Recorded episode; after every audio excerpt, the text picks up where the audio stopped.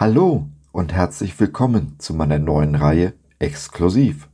Schön, dass du dabei bist. Ich bin Josef und möchte dich mitnehmen auf den Weg durchs Leben, zu Jesus hin.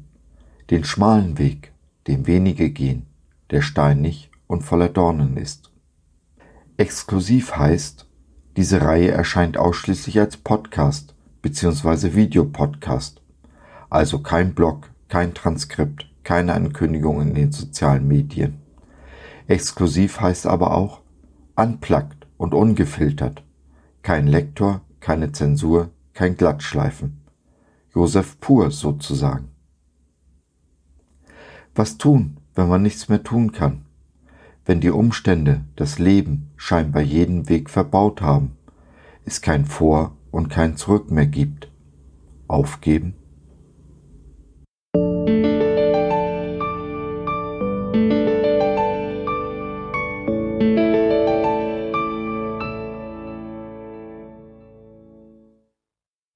Aufgeben?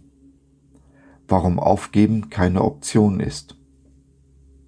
Denn das ist der einfache Weg. Aufgeben, alles hinschmeißen, sich aufs Sofa legen und dieser bösen Welt den Rücken zu kehren. Jesus spricht in Matthäus 7, 13 und 14 von den beiden Wegen, die wir in diesem Leben gehen können.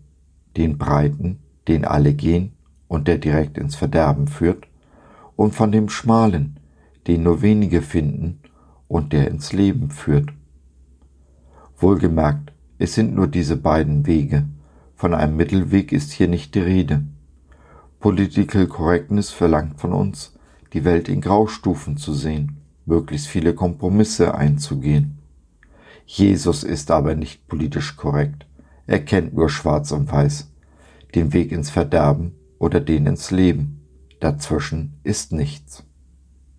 Wie gesagt, aufgeben wäre der einfache, breite Weg, auf den die Masse läuft. Du und ich aber sind anders, oder?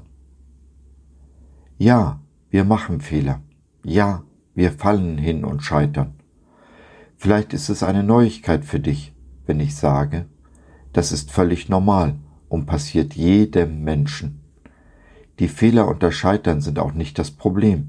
Kein Gott nimmt sie uns übel.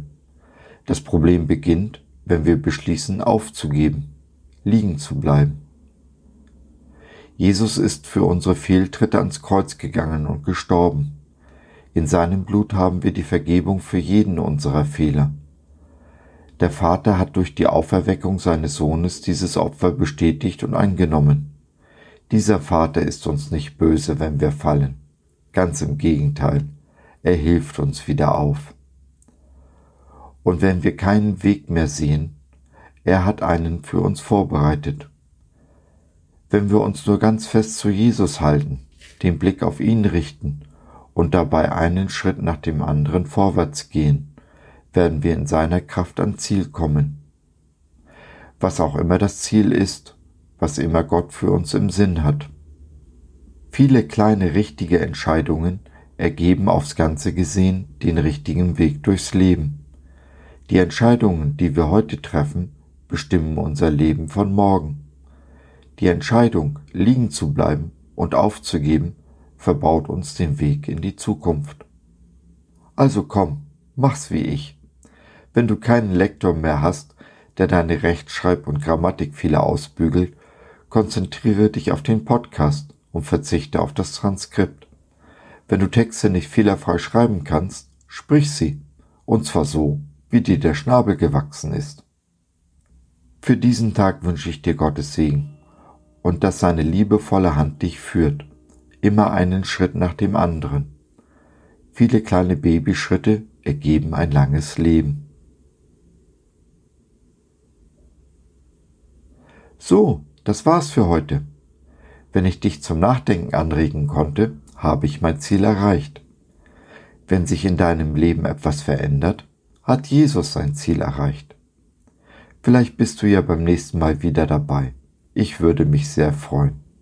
Dein Josef.